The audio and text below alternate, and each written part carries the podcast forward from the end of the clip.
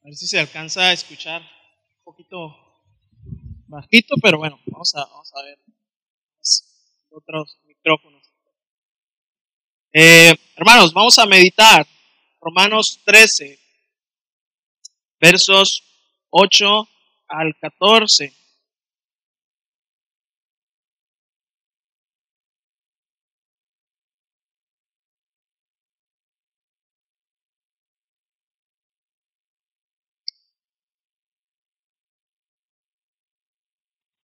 Partir del capítulo 12 hemos estado viendo la práctica de la iglesia, ¿no? ¿Qué debe hacer la iglesia con lo que sabe? Hemos visto temas, por ejemplo, de santificación, ¿sí? en este sentido de la santificación progresiva, cómo es que uno presenta su cuerpo como sacrificio vivo, santo, agradable a Dios y eso cómo participa de nuestro culto consciente, ¿sí? Un culto consciente al Señor. ¿Qué sé de las doctrinas cristianas y qué hago con esas doctrinas cristianas? Porque yo puedo saberme toda la teología sistemática, la teología histórica, la teología que usted se le venga en gana, pero si no hago nada de lo que sé, mi culto no es racional, es irracional. ¿Cierto? Así que puedo tener la cabeza bien inflada, pero si mis manos están chiquitas, pues no sirve de nada, ¿cierto? Lo comparo con, un tiranosaurio rex, ¿no? Se ve este animal, tiene una cabezota, pero tiene unas manitas, ¿no? Dicen que murió de comezón en la espalda. Imagínense. Así son muchos cristianos, ¿cierto? Una cabezota y unas manitas muy chiquitas, inservibles. El Evangelio Rey no le servían para nada. Ciertas cositas de la Hemos aprendido entonces también, o hemos estado estudiando de la iglesia, cómo es que debemos edificar el cuerpo de Cristo. Cada miembro, cada persona que se dice miembro de la iglesia debe edificar el cuerpo de Cristo. No es sugerencia. ¿sí? Si quieres, puedes edificar el cuerpo de Cristo. No, si eres, tienes que. No eres un miembro inalámbrico, ¿no? Existían los dispositivos inalámbricos en aquel momento. No es una prótesis ¿verdad? El cuerpo de Cristo no está compuesto de prótesis que se pueden quitar y poner a la hora que se les da la gana. Y hemos aprendido entonces cómo con el don que el Señor ha capacitado a cada uno, es necesario que cada miembro edifique la iglesia de una u otra manera. Yo les preguntaba en esa ocasión, ¿qué don le ha dado el Señor? No, pues no sé, no, pues cuántos años tiene en la iglesia. No, pues que, siendo sinceros, la mayoría de aquí tenemos más de 10 años en la iglesia. Y que sean capaces de decir, no sé cuál es mi don. Es un mal diagnóstico, ¿cierto?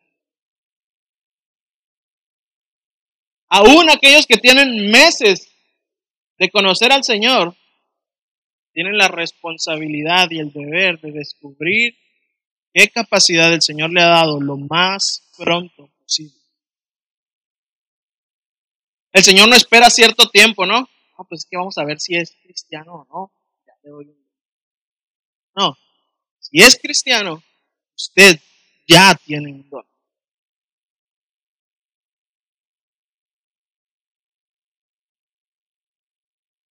De eso también aprendimos cómo pensar con cordura de cada quien, ¿no? No, es que yo tengo, por ejemplo, dones eh, eminentes, digámoslo así, o más visibles en la congregación es el de la enseñanza o de profecía, ¿cierto? Como lo describe Pablo aquí, de enseñar. ¿Por qué? Porque los maestros están en un lugar visible. El Señor dice, piensa de ti como si tuvieras el don de servicio, con cordura. Como si nadie te estuviera viendo. No es que yo soy maestro, yo estoy arriba de la cadena alimenticia de la iglesia, no, no, al contrario. Uno debe pensar al contrario de eso. Y si uno tiene el don de servicio, igual. Uno tiene que pensar con cordura de sí mismo. No quererse poner por encima de otro hermano.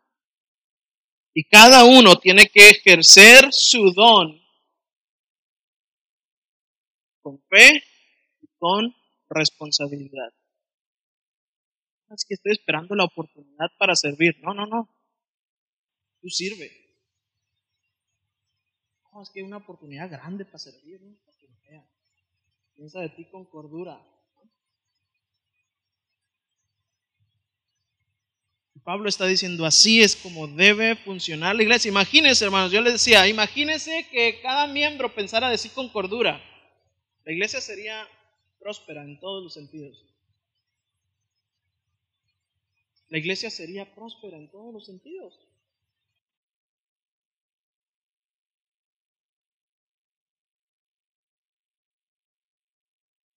Tenemos que ser diligentes con nuestro don no intermitentes, no dice, ¿verdad? En lo que requiera intermitencia, no sean perezosos, no dice eso, ¿verdad? En lo que requiere diligencia, sean perezosos. No, pues como no va a haber actividad esta semana, pues mi don va a estar en pausa. Bueno, donde dice que las actividades solamente son donde uno puede servir y ejercer su don.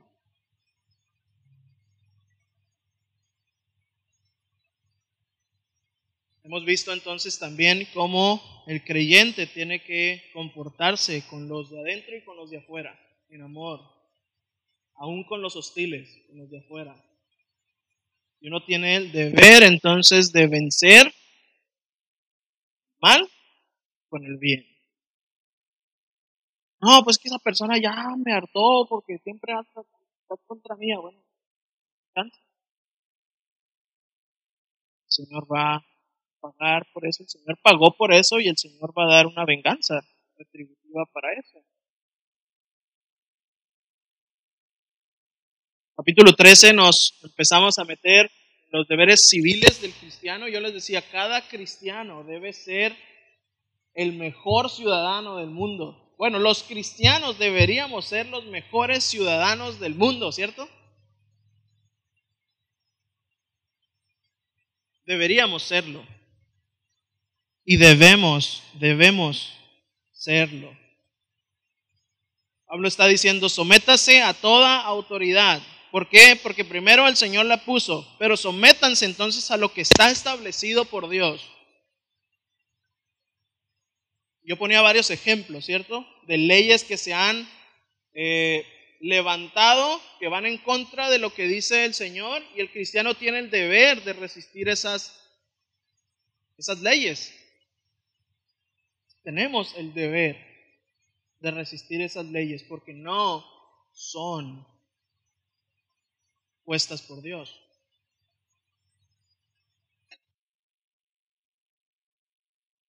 Y ojo, no quiere decir que si a usted le, parece injusta una ley, ya se va a oponer a ella porque no está puesta por Dios. No, no, es que esto no puede ser de Dios.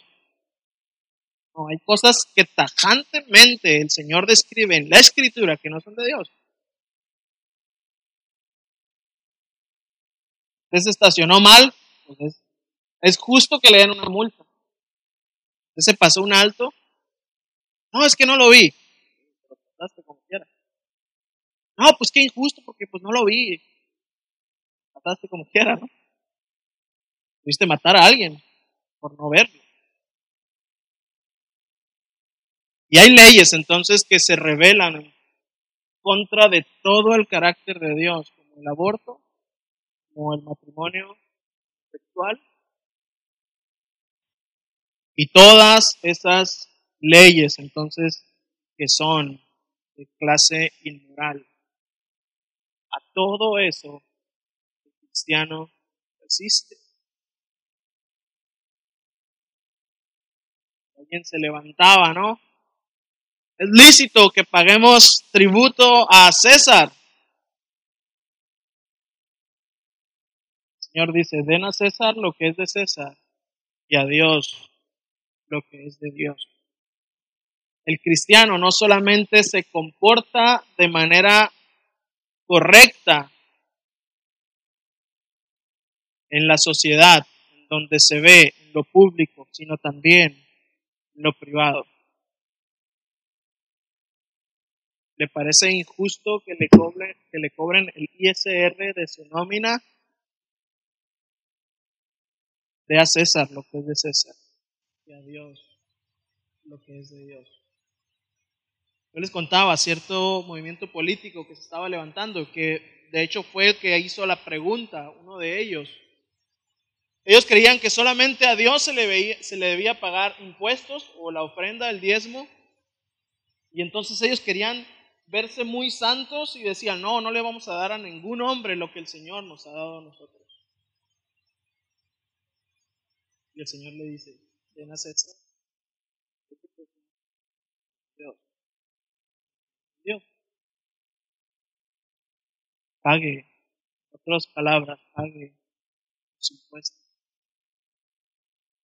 contaba una historia, si estuvieron, qué bueno, si no, luego voy a subir, tengo algunos sermones que subir ahí, no he tenido tiempo de hacer el video completo para, uh, para subirlo, así que jovencitos, si quieren ganarse un saludo de mano mío, hay, hay trabajo que puedan hacer. Entonces, eh, no, de verdad, si alguien quiere ayudarme, estoy, estoy dispuesto a ello. Eh, Parece que no, pero quita mucho tiempo estar programando la computadora y los videos y estar, que todo esté estable. Y, bueno, es, es, parte de eso. Pero, pero bueno, estábamos hablando de eso. Estábamos hablando, tocamos un tema un tanto polémico y sensible respecto a la pena capital, usted sabe, pena de muerte. Y el Señor hablaba de ello, ¿no?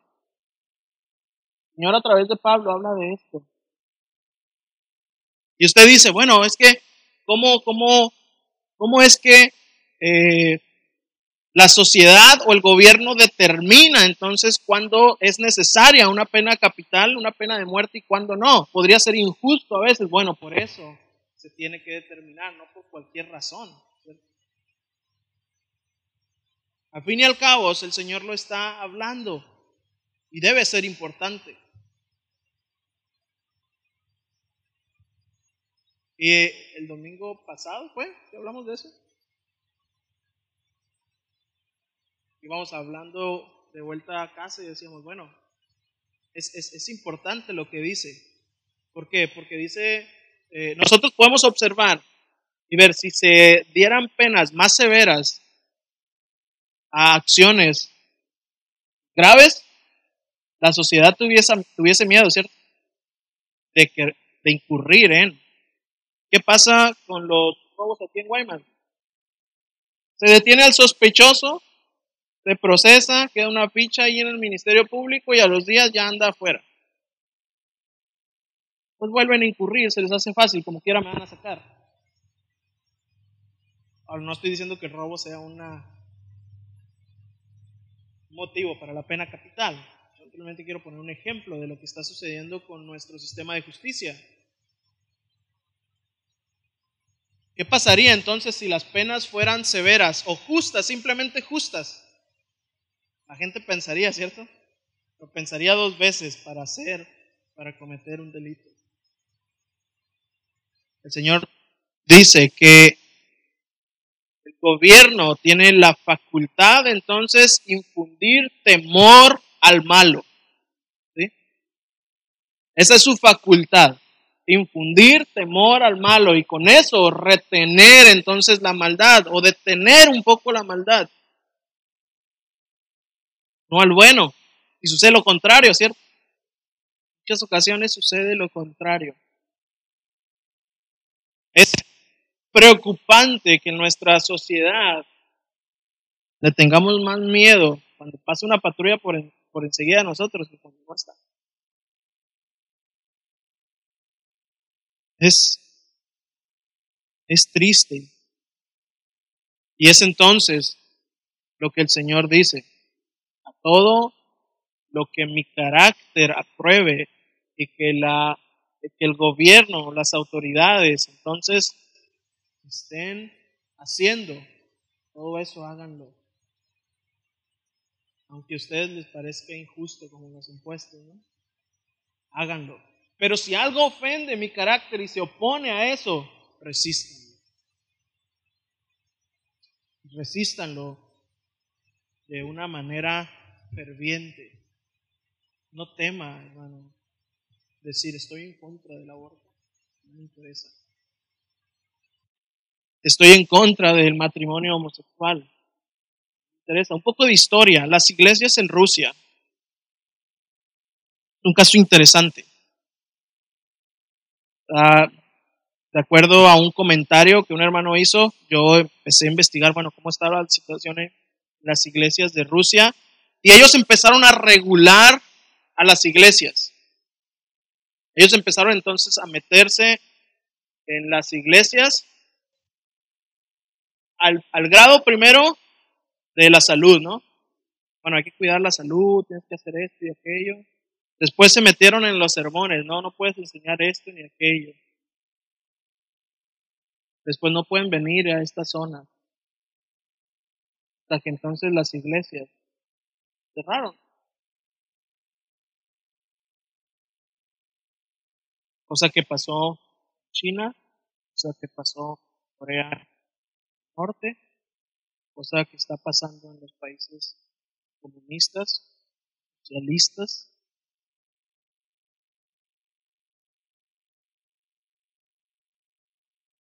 ¿Y qué hace la iglesia?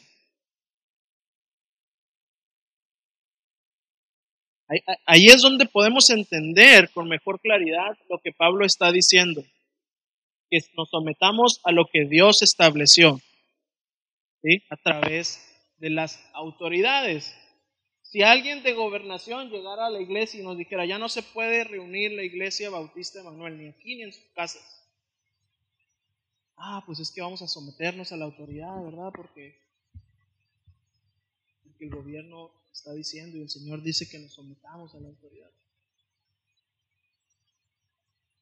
Ya ve un poco más claro a lo que me estoy refiriendo con un ejemplo más blanco y negro.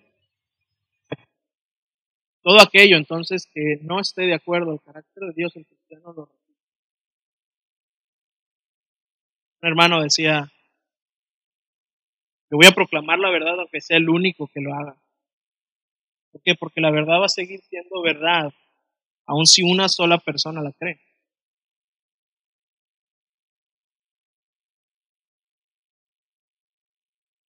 Y es difícil, hermanos, es difícil porque algunos piensan diferente, porque algunos creen otra cosa. Pero nuestro deber es entonces levantar la escritura y hacer con ella lo que el Señor dice. A fin y al cabo, la iglesia es columna y baluarte de la verdad la iglesia tiene la autoridad entonces de levantar la escritura como la verdad y darle ese valor. Columna y baluarte. La iglesia tiene esa responsabilidad. ¿Qué está pasando hoy en día? Se levantó un hombre diciendo que es necesario actualizar la escritura para que los matrimonios homosexuales encajen.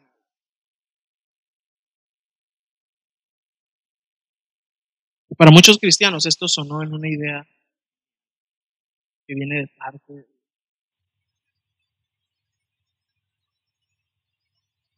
Y me temo, hermanos, que en algunos años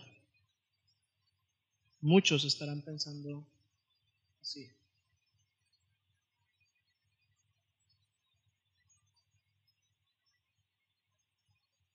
¿Cuál es mi responsabilidad ahora con mis vecinos, con mi prójimo? es lo que dice Pablo acerca de esto. Versos 8 y 10. No debáis a nadie nada. Sino el amaros unos a otros, porque el que ama al prójimo ha cumplido la ley, porque no adulterarás, no matarás, no hurtarás, no dirás falso testimonio, no codiciarás y cualquier otro mandamiento en esta sentencia se resume. Amarás a tu prójimo como a ti mismo. El amor no hace mal al prójimo, así que el cumplimiento de la ley es el amor. No deber nada a nadie. Ahí no, está excluyendo los préstamos, ¿cierto? Porque el Señor habló en Mateo acerca de aquel que presta, que no lo haga para obtener una ganancia. Bueno, el cristiano que presta no lo hace para obtener una ganancia o un interés. Simplemente lo presta. Incluso debe estar dispuesto a perder ese dinero. No lo digo, lo dice el Señor. no me gusta esa regla. Pero el Señor lo dice. Te presta, hágalo con la intención. Ahora sí que piénselo regalado. Se lo pagan, qué bueno, gracias a Dios.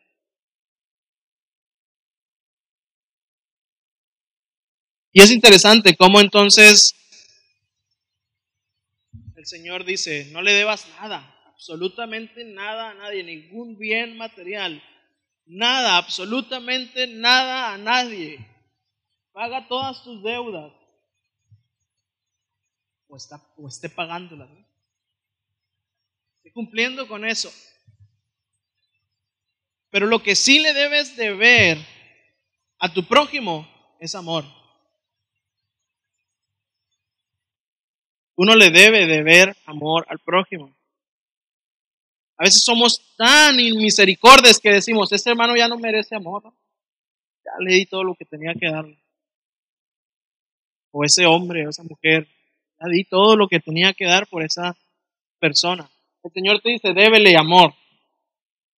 Si tú piensas que ya le diste todo el amor, piénsate todavía en deuda con Él.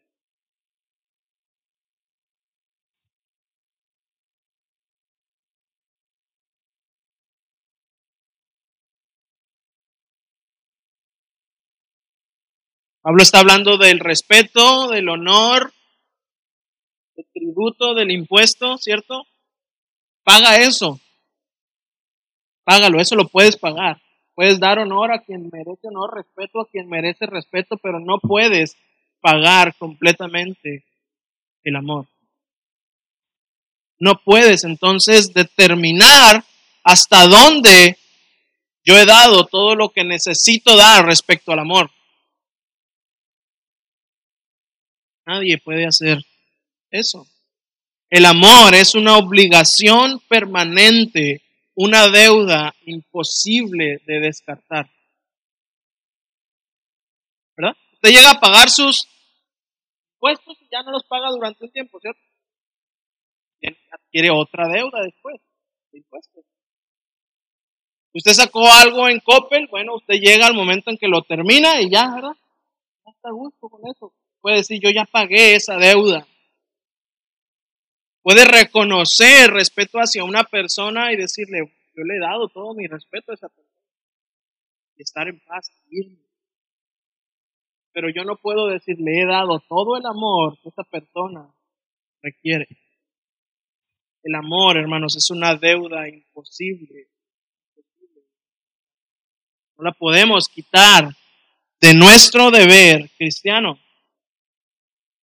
Y Pablo utiliza las mismas palabras. El estándar que Pablo está poniendo para la deuda de amor es el estándar de Cristo. Usted sabe, el estándar de Cristo es un estándar imposible de realizar.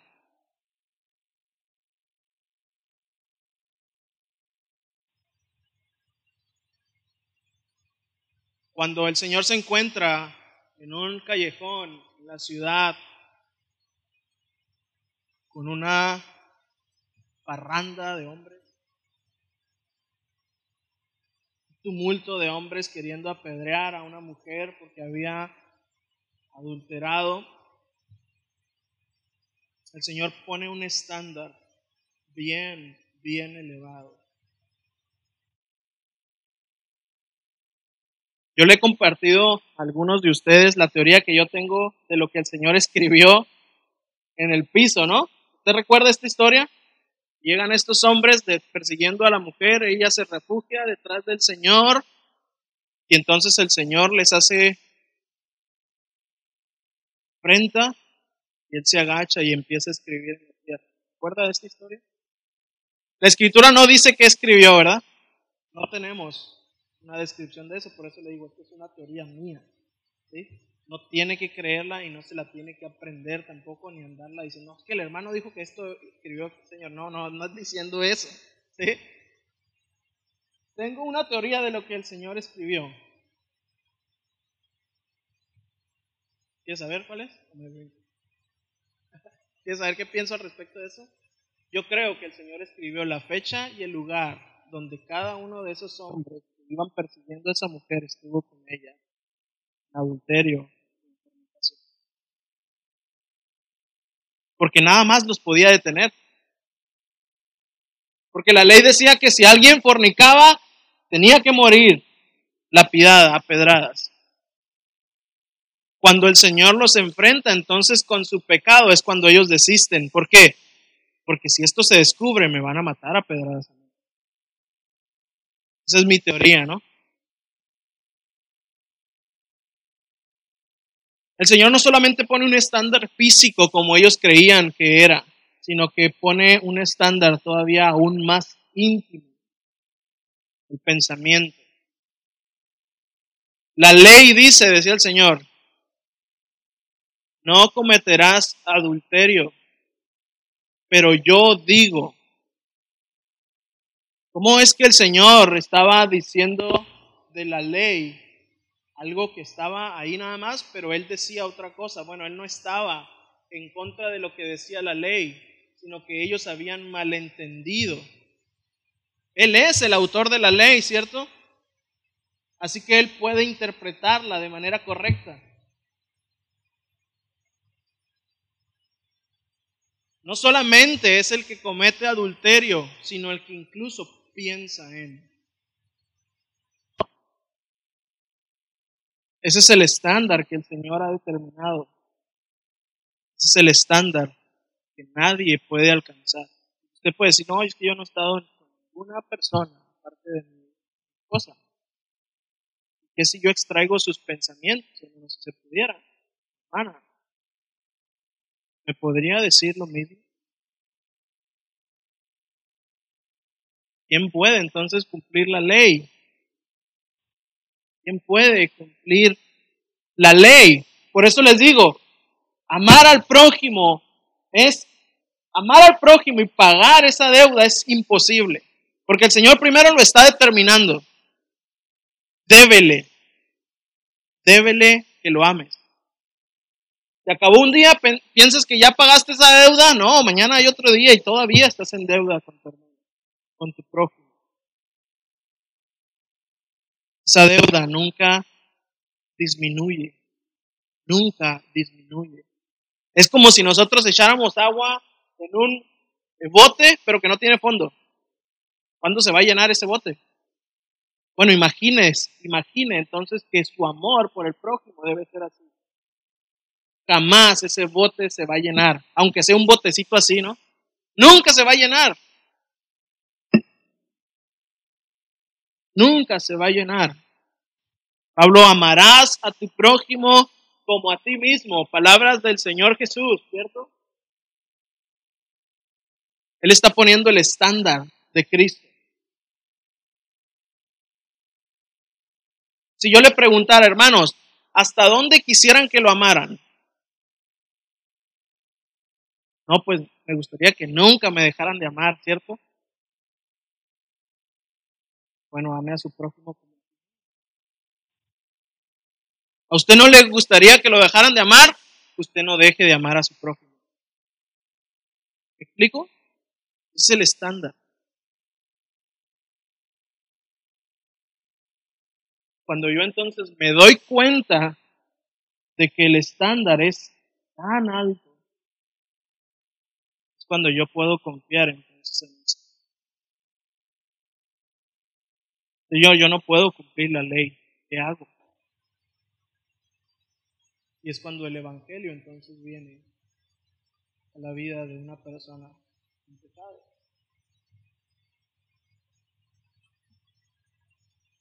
Mire lo que dice un hermano respecto a esto. Ningún hombre puede englobar el propósito de su vida dibujando una línea alrededor de él en el piso. Ningún hombre puede cumplir el llamado como cristiano al buscar el bienestar de su esposa y familia solamente, ya que estos son únicamente un tipo de una mejor identidad. Yo no puedo decir, ah, es que yo amo mucho a mi familia y la voy a seguir amando y ya ese hombre ya se siente tranquilo con su pago. ¿no? El Señor dice, ningún hombre que se diga cristiano, ninguna mujer que se diga cristiano puede hacer eso. Debería hacer eso. No, es que yo sí amo, pero pues a los que están aquí conmigo, ¿no? Mi familia, pues sí que fácil. El Señor dice, aquel que no conoces, aquel que ves una vez al año, a ese ámalo como si fuera tu familia. No, pero ¿cómo? el estándar del Señor. Eso es lo que el Señor está poniendo en el corazón de la iglesia. Eso es lo que el Señor exige de la iglesia.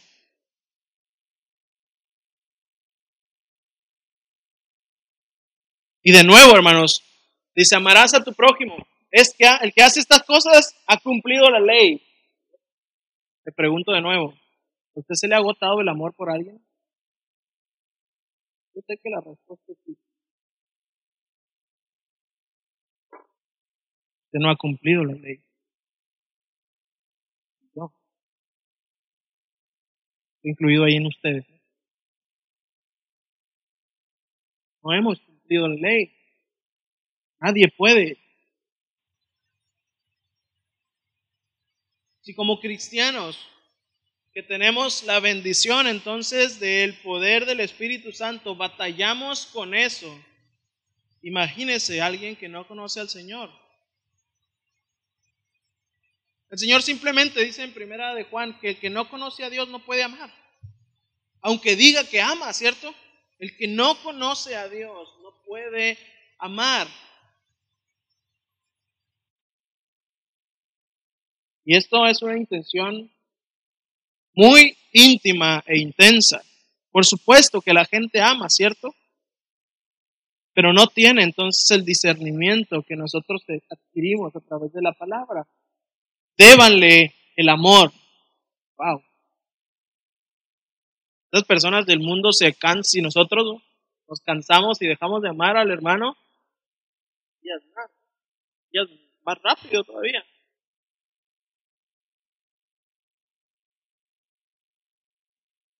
Es fácil, hermanos, hacer todas las cosas religiosas correctas, como estos hombres que se encontraron con esta mujer, ¿cierto? Es bien fácil hacer todas las cosas. Pero hermanos, somos negligentes cuando se habla de amor. Sí, yo vengo, yo voy, yo hago, yo grito, yo aplaudo, yo me siento, me paro, puedo, lo que sea. Pero no me pidas que ame a mi hermano.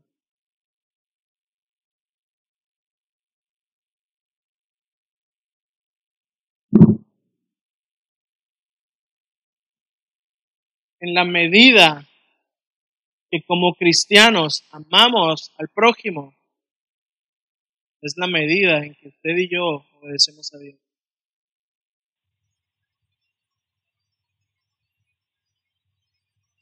¿Cuánto está obedeciendo a Dios? ¿Cuánto está amando a su hermano?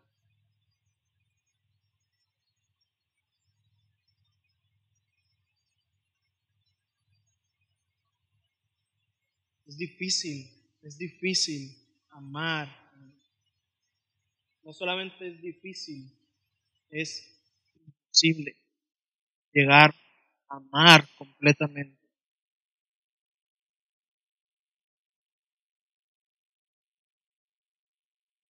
Pero nos movemos en eso, ¿sí?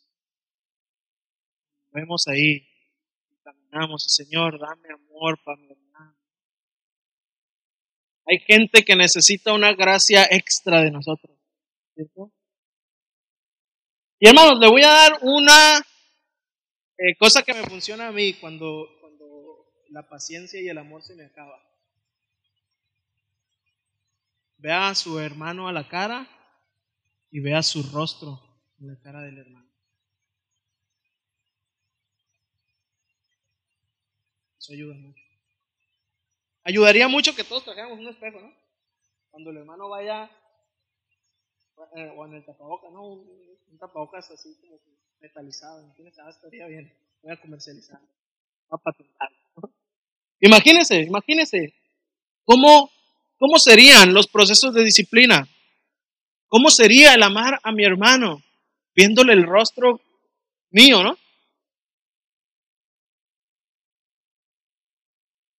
¿Verdad que ahí sí nos gustaría que la disciplina fuera suavecita? ¿Verdad que ahí sí nos gustaría entonces que el amor fuera infinito? Eso me ha ayudado mucho en tiempos muy amado.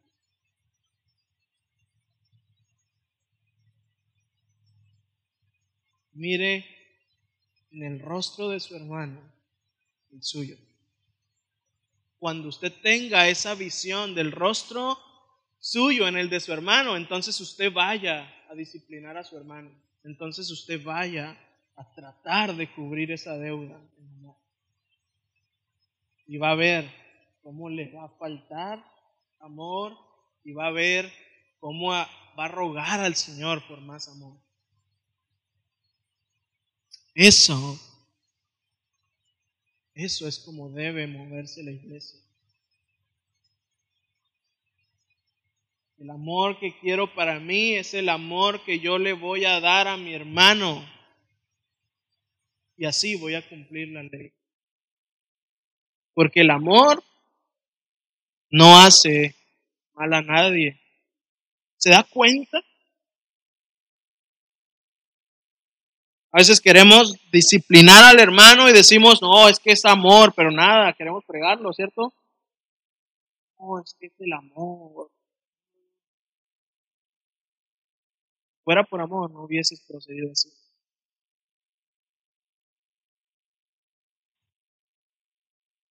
La iglesia, hermano, muchas cosas de manera religiosa y el amor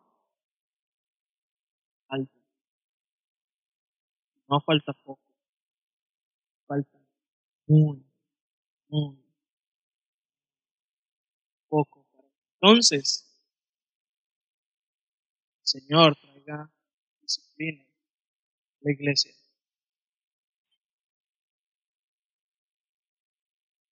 Queremos entonces, de manera religiosa, hacer, muy fácil hacer. El Señor entonces toda la ley, todos los seiscientos y pico de mandamientos de los judíos, más la ley que había dado Dios, la resume en una pequeña sentencia.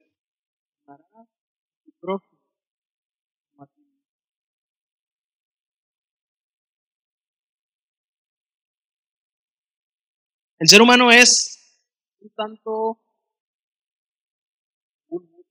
diabólico.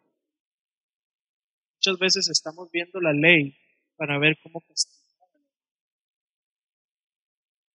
El hermano no hizo esto y la ley dice que hay que hacer esto, esto, esto.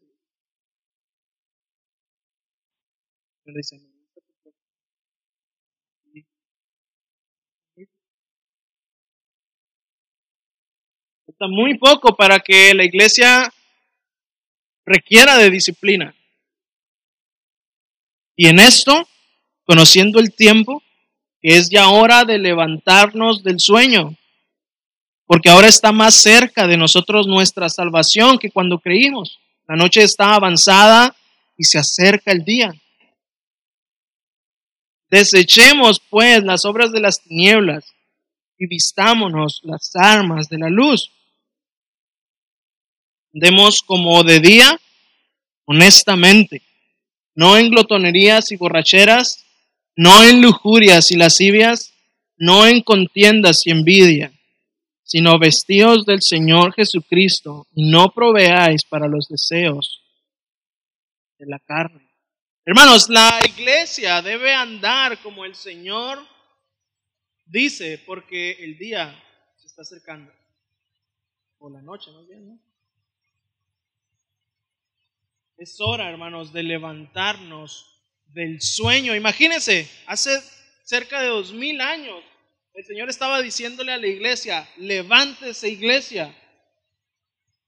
En cerca de dos mil años, la iglesia no se ha levantado. Sigue con sueño.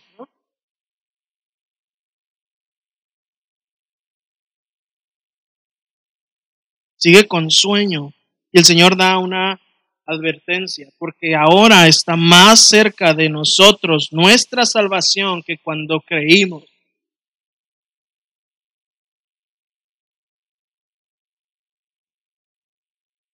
Conocemos, hermanos, el peligro de los tiempos, ¿cierto? Anticipamos el regreso del Señor y hermanos, debiéramos ser aún más enérgicos en hacer en comprometernos con lo que Dios dice que es correcto. A veces somos al revés, ¿cierto? No, pues el Señor ya viene, pues me relajo. Ya viene como quiera. Pablo está diciendo lo contrario, ¿no? Hey, hermanos, acuérdense que el Señor viene. Acuérdense, ténganlo presente y ámense. Hagan lo que el Señor ha dicho que, hagamos. Energía. Hace unos versos el, el Señor a través de Pablo estaba diciendo, en lo que requiere diligencia, no sean perezosos, sean fervientes en espíritu, sirvan al Señor.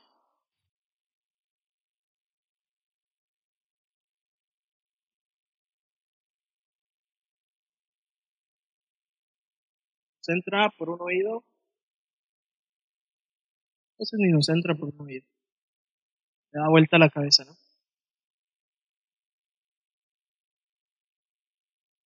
Debemos, hermanos, levantarnos del sueño.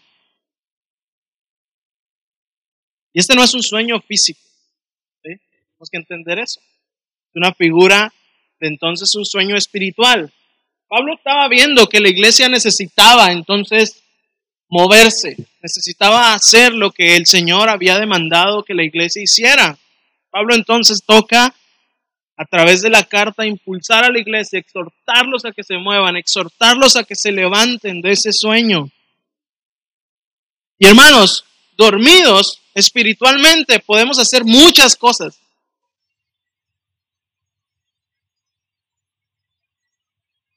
Podemos hablar, hermanos, cuando estamos dormidos metafóricamente y literalmente. Muchos hablan de de cuando están dormidos. Andrés.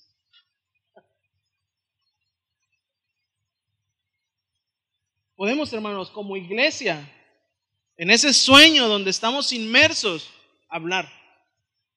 Vamos a hablar. Podemos oír, ¿no? Cuando estamos dormidos. Podemos caminar cuando estamos dormidos, literal y metafóricamente. Podemos cantar cuando estamos dormidos, literal y metafóricamente. Podemos pensar cuando estamos dormidos, literal y metafóricamente. Podemos hacer muchas cosas dormidos. Pero el Señor nos está llamando a hacer esas cosas despierto, con conciencia, sabiendo por qué canto, sabiendo por qué hablo, sabiendo por qué camino, sabiendo por qué entonces pienso, sabiendo por qué escucho. Una amiga me decía, es que yo voy a la iglesia porque cuando los domingos voy, entonces siento como que me recargo de energía para toda la semana. Entonces ya voy el otro sábado ya con la pila bien baja y el otro domingo y otra vez se me sube la pila. Muchas veces hacemos eso, ¿no? Debería ser al revés. El domingo es para colectivamente rematar, ¿no? Lo que semanalmente estamos haciendo en casa.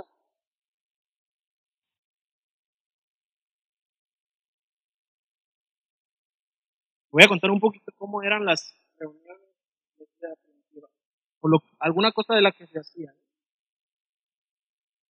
Se reunían los hermanos, día del Señor, y entonces hablaban de lo que habían meditado en toda la semana. No había como tal una predicación, esto era en el Antiguo Testamento cuando se leían los profetas, etcétera, sabe, no había entonces Biblia en el primer siglo. Así que, ¿qué predicaban los hermanos? Pues realmente no había una predicación como tal. El pastor, bueno, sí daba meditación, predicación, pero era más entonces, hermano, mire, Señor, Señor esto conmigo, Señor aquello. Los hermanos se gozaban, alababan al Señor. Esto era lo que sucedía. Todo lo que había pasado en la semana, el domingo,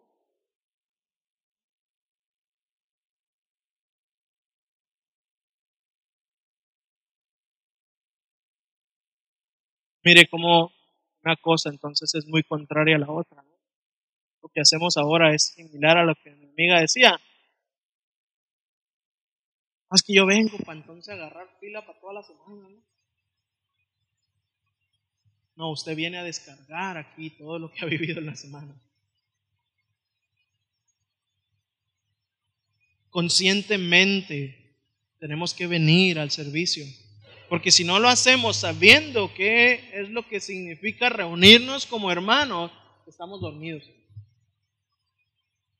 Y de nada nos va a beneficiar. El Señor entonces dice, acuérdense que vuelvo.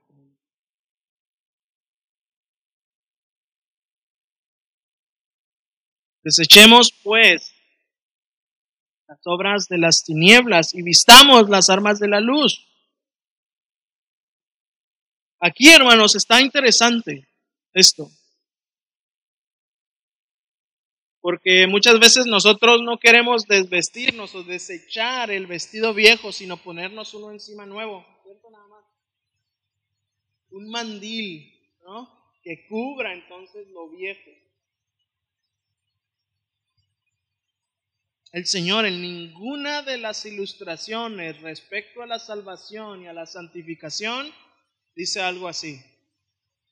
Que entonces el Señor puso, por ejemplo en Isaías, un manto de justicia sobre el pecado. No. Él puso un manto de justicia y de misericordia porque, porque estábamos desnudos, que no había nada que nos cubriera había nada por debajo. Las ilustraciones que el Señor da respecto al pecado es que lo lava y lo quita. No solamente que lo cubre y se queda abajo el pecado, ¿no? Eso era cuando el Señor no había venido, ¿no? Que los corderos derramaban su sangre y cubrían el pecado. Cuando el Señor Jesús viene, Él lo quita, lo limpia, lo desecha. Y entonces, sobre un cuerpo desnudo, sobre un cuerpo sin ningún pecado, Él pone su manto de justicia y de misericordia. Él nos viste, viste nuestra vergüenza. ¿no? Si disculpe si soy muy gráfico, pero tenemos que entenderlo.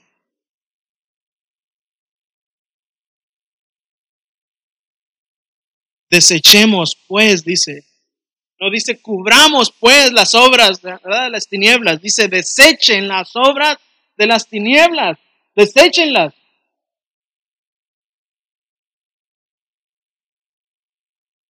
Vístese, vístase de Cristo. Anoche les compartía, bueno, compartían en Facebook un comentario respecto a esto. Y un hermano dice, los harapos del pecado deben ser desechados si nos ponemos la túnica de Cristo. Usted no se puede poner la túnica de Cristo con, su, con sus harapos del pecado, con su, con su vestido de pecado. Usted tiene que desecharlo para vestir la túnica de Cristo. Debe desecharse el amor al pecado. Debe de haber una renuncia de las prácticas y los hábitos del pecado. O de otra manera, un hombre no puede ser cristiano. Será un intento sin efectividad el tratar de vestirse de la religión como algún tipo de delantal encima de los antiguos pecados. Quiere cubrir sus pecados, quiere conservar sus pecados con Cristo, es imposible. El Señor le exige que los deseche. El Señor le ordena que los deseche. Y Él engloba algunas cosas que seguramente Él estaba tratando en la iglesia de Roma. Las obras de, las tinieblas se caracterizan como en glotonería, borracheras, lujurias, lascivias, contiendas y envidias. Glotonerías, borracheras, exceso de comida, exceso de alcohol, lujurias, tiene la idea, hermanos, la lujuria de que un hombre ha perdido la vergüenza. Hablando de sexualidad. A ellos ya no les importa lo que piensen las personas y muestran su pecado aún abiertamente con orgullo. Esa es la idea que tiene la lujuria. La lascivia tiene una idea el deseo de una cama prohibida. Describe una persona que no pone valor en la fidelidad y pureza sexual. Las contiendas, están empleitados, ¿no? Una u otra razón, generar conflicto y envidia, bueno, codiciar aquello que el hermano Debemos de desechar todo esto si queremos vestirnos de Cristo. Si decimos que estamos vestidos de Cristo, usted no tiene que tener eso por debajo.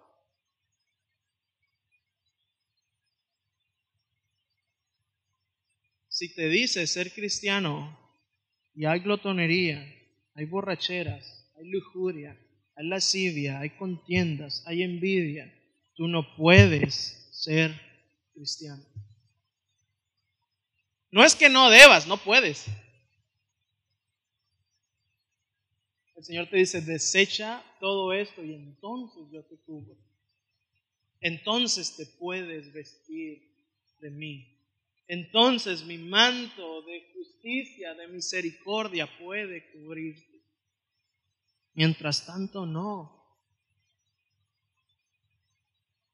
Y si hemos hecho esto, si hemos desechado las obras de las tinieblas, entonces nuestro deber no solamente es vestirnos de Jesucristo, sino de luz.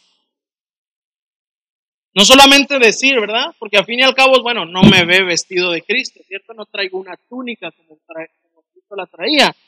Yo tengo que evidenciar eso.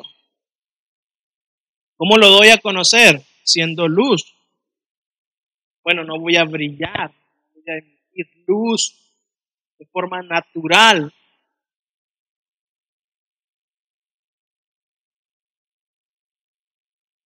Pero cuando yo empiezo a imitar a Cristo, es cuando la gente entonces me ve diferente. No me acuerdo si el capítulo pasado o antepasado yo les decía, a usted le preguntan si es cristiano o le dicen que es cristiano.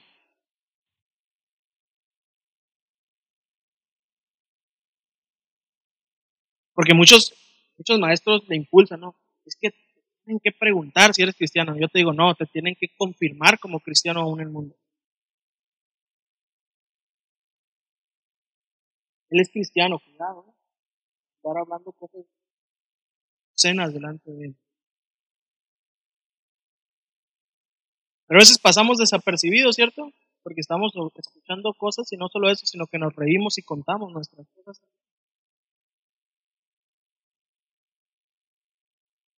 Por eso hay una diferencia abismal entre si le preguntan si es cristiano o le dicen que es cristiano.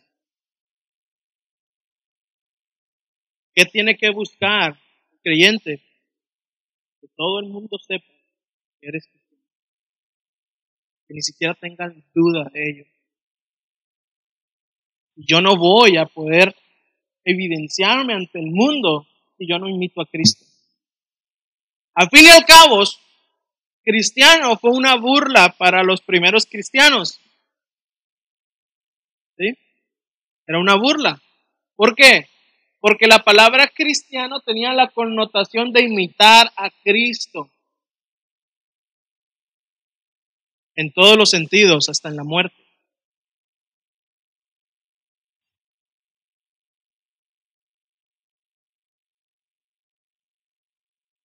Así que cuando alguien veía a un cristiano, se burlaba de él, ellos se gozaban. Porque a pesar de que era una burla, ellos decían, Señor, me parezco a ti. Parezco a ti.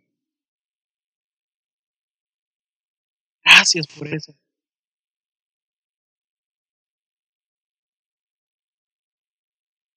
Bienaventurados, dice el Señor, sois cuando por mí causa persigan. Ellos entendían esto, hermano. Ellos lo entendían y no solamente lo entendían, sino que lo llevaban a cabo. Entonces ellos buscaban ser ofendidos, ser punto de burla, porque entonces si la gente se burlaba de ellos, ellos habían cumplido su labor. Señor, me parezco a ti. Gracias.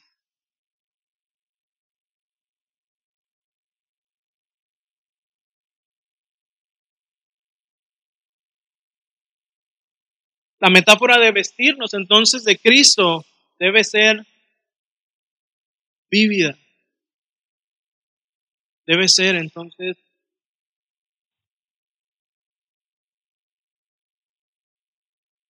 todas nuestras fuerzas.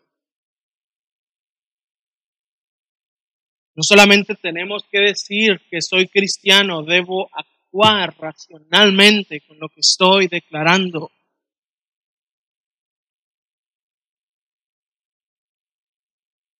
Y hermano, si usted ha dejado entonces, si usted ha desechado las obras de la carne, su deber no solamente es vestirse de Cristo, ser luz, sino no proveer para los deseos de la carne. Tenemos que andar entonces de día, dice el Señor, ¿no? Honestamente. Honestamente. Yo tengo entonces, aparte de lo que ya mencioné, la responsabilidad y el deber como cristiano de no proveer para las obras de la carne. Contiendas, ¿Cómo no proveo para eso? Tenga paciencia y amor. ¿no? Nada lo provoque a estar peleando. Sea sabio, sea prudente. Lascivia, lujuria, haga como José, corra en la dirección opuesta. Huya de eso. Huyamos de eso. No proveamos para la carne. Me parece fascinante el mundo de la virología. Cómo es que a muchos, muchas bacterias uno las tiene que matar ahorcándolas, hermanos, literalmente, agarrándolas del pescuezo y ahogándolas.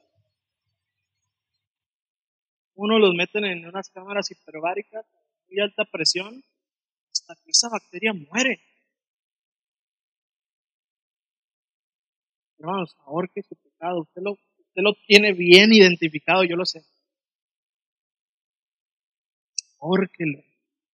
Deséchelo huya de él por si acaso quedó vivo. No provea, hermanos, para los deseos de la carne. Viva como si de día se tratara honestamente.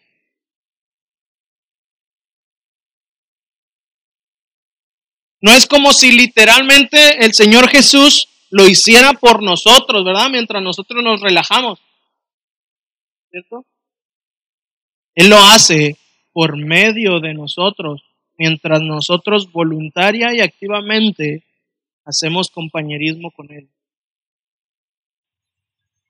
¿Cómo usted se va a comportar como Cristo si no tiene compañerismo con Él, si no tiene comunión con Él? ¿Qué dice un dicho? El que con lobos anda,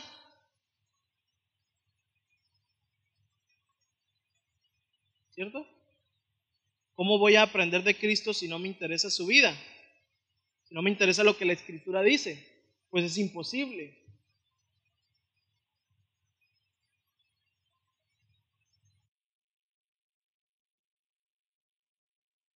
Hay un teólogo, un hermano de allá de los primeros siglos, Agustín.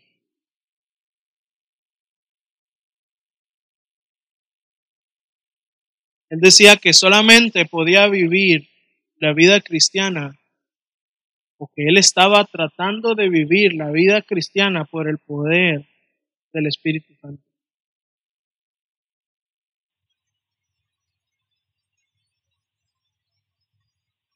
Hermanos, ¿usted ha sido sellado por Cristo, por el Espíritu Santo de Dios? Usted tiene el poder para no proveer para los deseos de la carne y para vestirse de Cristo.